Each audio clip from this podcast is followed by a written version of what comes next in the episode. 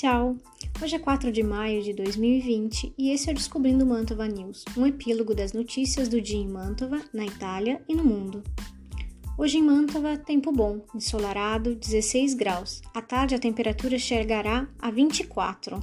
Teremos uma semana de sol, a umidade está em 51%. Comune de Mantova continua com as atividades suspensas até o dia 17. Serviços urgentes podem ser solicitados pelo site. Hospital de Mantova pioneiro na cura do vírus no tratamento com plasma dos curados.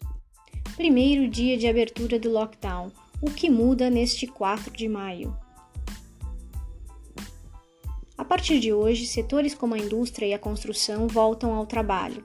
Todas as normas de distanciamento e limpeza devem ser realizadas dentro dos estabelecimentos. Segue a obrigação de usar máscara sempre que se sai de casa, com exceção de crianças com menos de 6 anos. O custo das máscaras será de 50 centavos mais IVA. Para acesso ao transporte público, será necessário usar também luvas.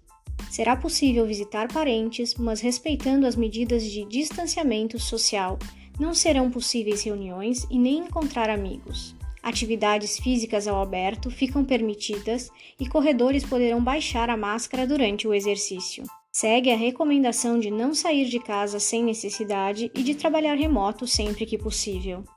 O número de mortes chegou ao seu menor número ontem na Itália. 174 pessoas perderam a vida. As próximas duas semanas, com o aumento do fluxo, serão decisivas.